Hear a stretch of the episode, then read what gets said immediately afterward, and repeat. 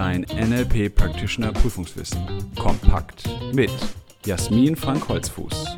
Der Podcast mit der Wissensessenz aus zehn Jahren erfolgreicher NLP-Ausbildung.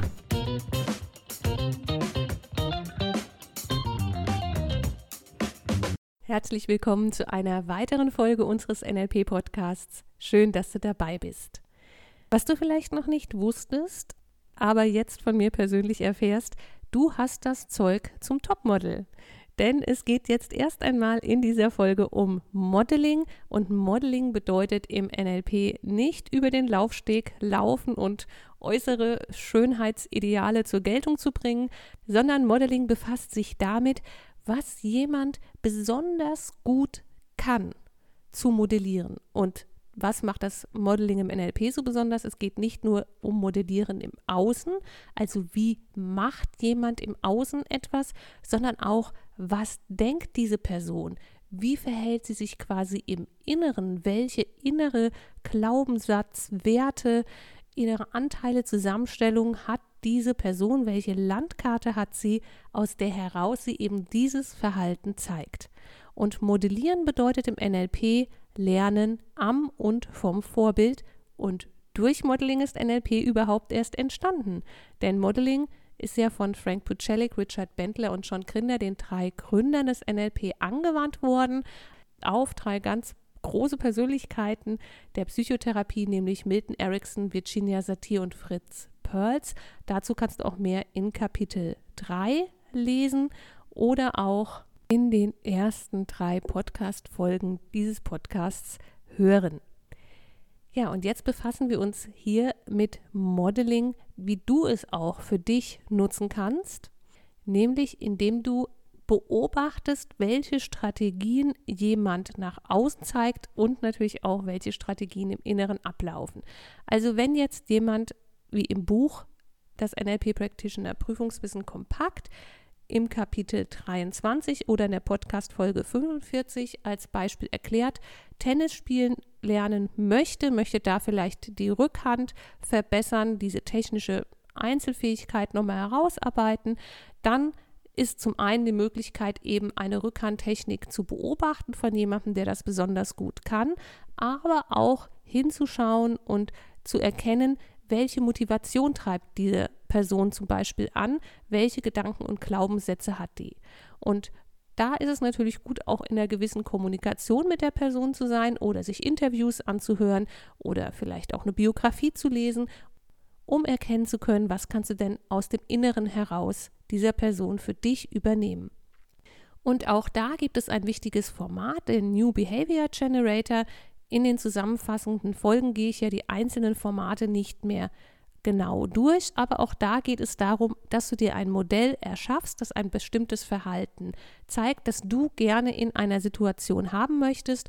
Und dann kannst du durch Visualisierungsmöglichkeiten und durch Assoziieren und Dissoziieren selbst in das Verhalten dieses Modells schlüpfen, es erst einmal dabei beobachten, dann selbst dieses Verhalten zeigen, es schon mal assoziiert erleben, um es dann auch später durch den New Behavior Generator und durch die Integration des neuen Verhaltens, die du als Schlusspunkt dieses Formates machst, in dein Leben aufzunehmen und wirklich für dich modelliert zu haben, so dass es nun nicht mehr vielleicht eins zu eins des Modells macht, aber dass aus dem, wie das Modell es macht, es jetzt eine Variante geworden ist, die dir wirklich entspricht und die du durch Modeling als neues Verhalten und auch als neues Denkmuster in dir aufnehmen möchtest und dann auch nach außen zeigen möchtest.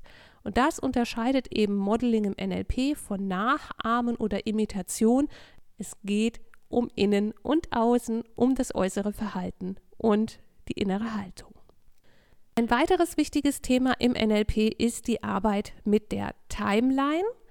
Und dazu findest du auch im Buch im Kapitel 24 und hier im Podcast in der Folge 47 ganz ausführliche Erklärungen und Beispiele und auch die Formate nochmal aufgezeichnet im Buch mit vielen Grafiken auch versehen. Hier fasse ich dir nochmal kurz zusammen, was ist die Timeline überhaupt? Wie arbeiten wir im NLP damit? Nun ist es so, dass wir mit der Timeline, also einer Zeitlinie, etwas darstellen im Außen, was wir als Menschen als Visualisierung in uns tragen. Das heißt, Menschen haben in der Regel eine räumliche Vorstellung von Zeit, können anordnen, wo wäre denn in einem Raum, in einem Kontext für sie Vergangenheit, Gegenwart und Zukunft. Und wir machen diese Timeline in NLP sichtbar, so dass du dann zum Beispiel durch Abgehen der Timeline dich nochmal in Situationen hineinspüren kannst und da etwa an Ressourcen heranzukommen. Und es gibt verschiedene Art und Weisen, wie Menschen eben diese Zeitlinien in sich repräsentieren, beziehungsweise wie sie Zeit auch erleben.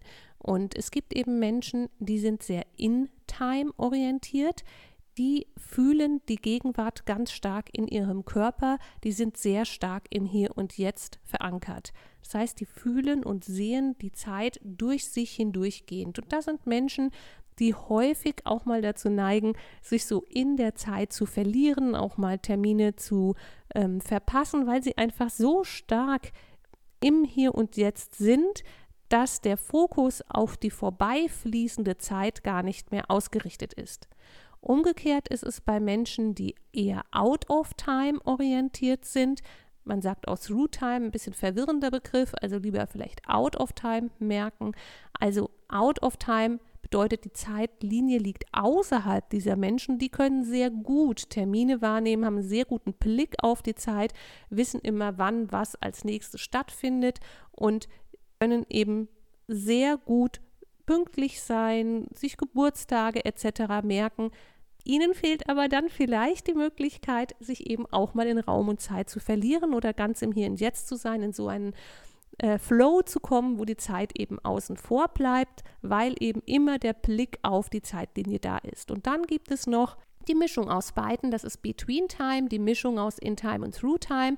Die Menschen empfinden zwar die Gegenwart durch sich durchlaufend, haben aber einen Blick auf die Vergangenheit, auf die Zukunft und können quasi sowohl auch Termine wahrnehmen, Termine sehen, Zeiten einhalten, Vergangenheit gut auch zeitlich einteilen, als auch mal im Hier und Jetzt zu sein und die Zeit so ein Stück weit einfach wirken zu lassen. Was macht denn jetzt NLP mit diesen Erkenntnissen über die Zeit? Ein wichtiges Tool ist eben die Timeline auszulegen im Format und dann ganz gezielt über die Möglichkeit, assoziiert mit der Timeline zu arbeiten, sich wieder Erinnerungen zugänglich zu machen, Erfahrungen wieder zu aktivieren, Ressourcen und Fähigkeiten, die vielleicht irgendwann mal da waren und im Laufe der Zeit verschüttet gegangen sind, zu sammeln, aufzugreifen und auch wieder zugreifbar zu machen.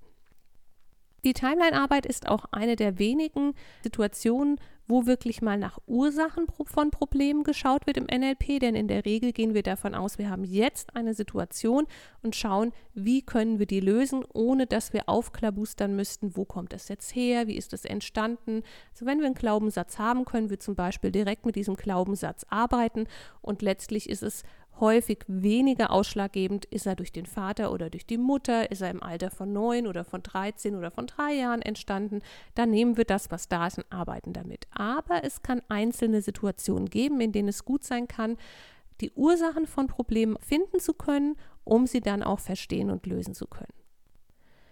Das bedeutet, Timeline wird im NLP im Schwerpunkt genutzt als Ressource, als Blick oder Gang oder Hineinfühlen in die Vergangenheit, um dort entweder Erfahrungen neu zu bewerten, zum Beispiel durch ein Reframing, oder um Ressourcen wieder zugänglich zu machen und mit in die Gegenwart nehmen zu können.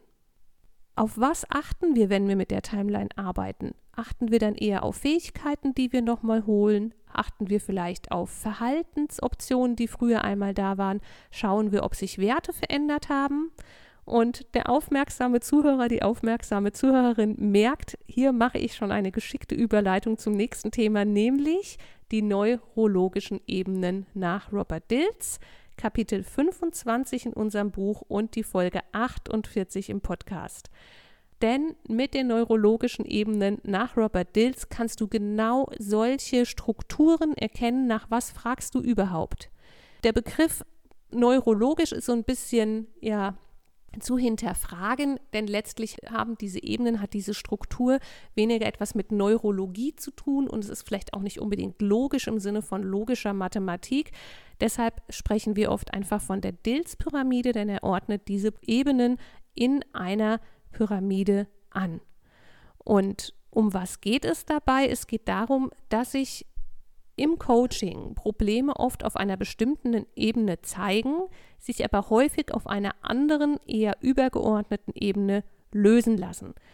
Die Dills-Pyramide findest du natürlich auch als Abbildung im Buch und unsere Dills-Pyramide aus unserem Institut unterscheidet sich etwas von anderen, denn wir haben die Glaubenssätze so angeordnet, dass sie sich auf alle anderen Ebenen erstreckt, also seitlich gelagert, während die anderen Ebenen übereinander geschichtet sind, weil wir der Meinung sind, die Glaubenssätze, die sind so tiefgehend, so ja, elementar, dass sie wirklich in jeden anderen Bereich ganz stark hineinspielen. Die unterste Ebene ist das Umfeld oder die Umwelt, der Kontext, in der sich etwas zeigt, dann das Verhalten, was wird eigentlich getan, dann die Fähigkeiten, was kann jemand oder glaubt es nicht zu können. Dann kommt die Ebene der Werte, da spielen auch die Ziele oder auch Kriterien mit hinein. Was ist eigentlich das, worauf du achtest, worauf du Wert legst? Noch eins übergeordnet ist die Identität, das Selbstbild und ganz oben eben die Zugehörigkeit, zu wem oder was glaubt die Person zu gehören. Und die Glaubenssätze eben an der Seite, als etwas, das in alle Ebenen ganz deutlich hineinspielt. Und das Elementare oder das Wichtige an dieser Pyramide ist, dass du es vielfältig nutzen kannst, immer zum Beispiel als Strukturierungshilfe im Coaching, über was wird eigentlich gerade gesprochen, was gilt es noch zu hinterfragen, was wirkt denn auf was, denn die oberen Ebenen wirken viel stärker auf die unteren als umgekehrt und die unteren Ebenen lassen sich also viel leichter verändern, also ein neues Verhalten lässt sich viel leichter zum Beispiel erlernen, als dass wir eine neue Identität annehmen und ein ganz neues Selbstbild von uns kreieren wollen. Albert Einstein hat einmal gesagt, Probleme kann man niemals mit derselben Denkweise lösen, durch die sie entstanden sind. Und das ist ein Stück weit das, was Robert Dills mit dieser Pyramide aufzeigen wollte. Wenn sich etwas zum Beispiel im Verhalten zeigt, dann können wir schauen, liegt es an den mangelnden Fähigkeiten, braucht es noch Kenntnisse, liegt es an den Werten, sind andere Ziele vielleicht ausschlaggebend oder widersprechen diese Fähigkeiten der Identität oder der Gruppe, der sich zugehörig fühlt oder spielen starke Glaubenssätze mit rein. Also ein sehr schönes Coaching-Tool, das du in vielen Bereichen anwenden kannst. Und damit bin ich schon im letzten Kapitel unseres Buches, das NLP Practitioner Prüfungswissen, angekommen. Kapitel 26, die wichtigen Akronyme aus der Practitioner-Ausbildung. Ausführlich kannst du sie dir in der Folge 50 des Podcasts anhören. Ich gehe sie jetzt zum Abschluss nochmal ganz kurz durch, nämlich NLP bedeutet neurolinguistisches Programmieren. Dann haben wir den Bagel, der dir Unterstützung darin gibt, auf was kannst du dich eigentlich alles kalibrieren. B wie Body Posture, die Körperhaltung, A wie Accessing Cues, Zugangshinweise, G wie Gestures, Gesten, E wie Eye Movement, Augenbewegungen, L wie Language Patterns.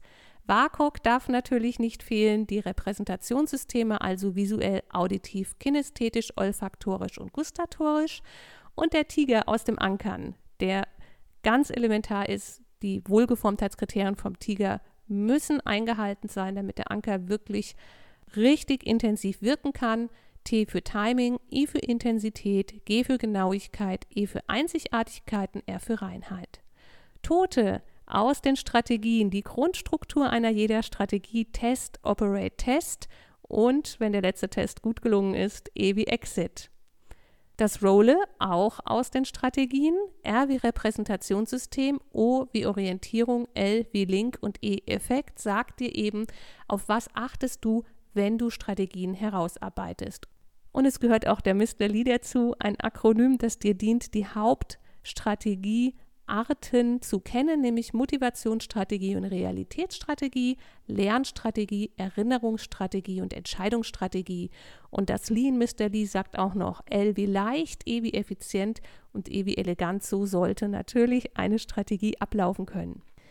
Für die Ziele Wohlgeformtheitskriterium ist das Akronym PSÖM Im Unterschied zum Tiger kannst du ein Ziel auch erreichen, wenn du nicht alle PSOM-Kriterien erfüllst. Es wird nur schwieriger. Also, beim Tiger geht es darum, es muss alles präzise vorhanden sein, damit ein Anker wirklich gut funktioniert. Und beim SOM, bei den Zielen, sind die Wohlgeformtheitskriterien so angelegt, dass je besser sie erfüllt sind, desto leichter erreichst du dein Ziel. P wie positiv, S wie spezifisch, sinnes- und kontextspezifisch, S wie selbsterreichbar, Ö wie ökologisch und M wie motivierend. Und damit haben wir alle Kapitel des Buches einmal ausführlich in diesem Podcast bearbeitet und nochmal hier in der Zusammenfassung rekapituliert. Damit ist es die letzte Podcast-Folge zum Buch, was aber nicht heißt, dass es auch die allerletzte Podcast-Folge bleiben wird. Ich danke dir, dass du dabei warst, diese Zusammenfassungen, diese Folgen gehört hast, dich für unser Buch, für das NLP und für eine Practitioner-Ausbildung, die so wertvoll ist, interessiert hast, sie vielleicht auch schon gemacht hast, ganz gleich, ob bei uns oder in einem anderen Institut. NLP ist hochwirkungsvoll, verändert das Leben ja, und auch mir hat NLP ganz viele Veränderungen gebracht und Erweiterungen, unter anderem meine Spezialisierung mit NLP auf die Paar- und Sexualtherapie. Deshalb lade ich dich ein, mal für dich zu prüfen auf den verschiedenen Ebenen der DILS-Pyramide, ob du Lust und Interesse hast auf meinen neuen Podcast Paartherapie und Sexualtherapie. So heißt der Podcast auch. Er ist schon erschienen und du findest ihn auf allen gängigen Plattformen, wo du eben Podcast hören kannst. Und am besten abonnierst du ihn gleich, damit du keine Folge verpasst und immer auf dem Laufenden bist. Ich wünsche dir auch weiterhin ganz viel Freude und Spaß mit dem Lernen und Leben mit NLP. Willst du noch mehr wissen? Mach dich schlau mit unserer Wissenssammlung auf www.nlp-ausbildung-holzfuß.de oder lies unser Buch das NLP Practitioner Prüfungswissen kompakt. Es enthält alles, was du für eine sichere und erfolgreiche Prüfungsvorbereitung brauchst. Bis zur nächsten Podcast-Folge mit Jasmin Frank Holzfuß. Eine gute Zeit mit NLP.